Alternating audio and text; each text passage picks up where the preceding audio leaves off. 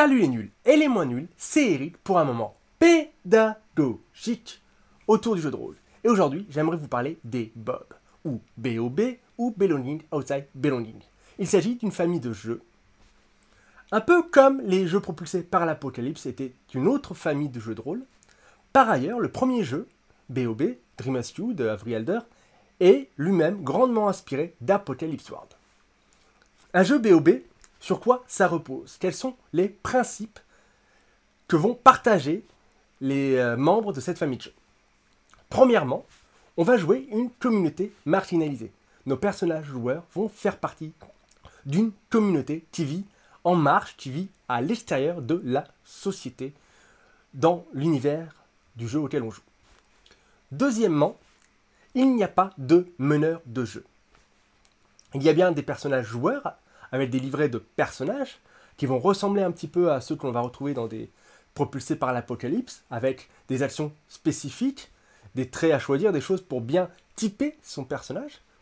Mais il n'y aura pas de meneur de jeu. À la place, on va avoir des rôles qui vont nous permettre de distribuer l'autorité qu'a habituellement un meneur de jeu. Ces rôles-là vont souvent être appelés les cadres. Et ces cadres vont être des fragments, des parties de l'univers où chaque joueur ou joueuse va pouvoir, à son envie, au fur et à mesure des scènes, prendre la responsabilité, l'autorité sur telle ou telle partie. Par exemple, si on prend un jeu de rôle dans un univers médiéval fantastique assez classique comme Donjons et Dragons, eh bien, il va y avoir un cadre sur la magie. Le joueur ou la joueuse qui a ce cadre-là, qui joue ce cadre-là, va avoir la responsabilité sur tout ce qui est magique. Que ce soit les sorts des magiciens, que ce soit les écoles de magie, que ce soit même les, les méchants qui, quand ils de la magie. Bref, toute la magie va être de sa responsabilité. Et on peut imaginer un cadre sur le divin pour les dieux et les panthéons et les prêtres. On peut imaginer un cadre sur les guerres. On peut imaginer un cadre sur les voyages. Bref, ces cadres vont dépendre de l'univers de jeu auquel on joue et vont permettre de créer l'univers en émergence, parce que ce ne sont pas des univers qui sont préexistants, mais des univers que l'on va créer au fur et à mesure de la partie, d'une part. D'autre part, ça va permettre aussi que chacun et chacune autour de la table va avoir la responsabilité sur son petit bout d'univers. Troisièmement, il n'y a pas de hasard.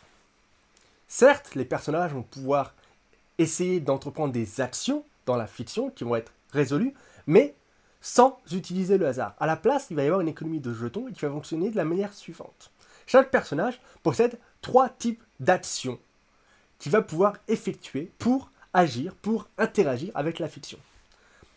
Il y a l'action, on va dire, courante ou normale, qui est une action que ce personnage a l'habitude de faire, qui, est dans ses compétences, quelque chose qui fait partie de lui, de ses traits de personnalité ou de ses compétences ou capacités spéciales.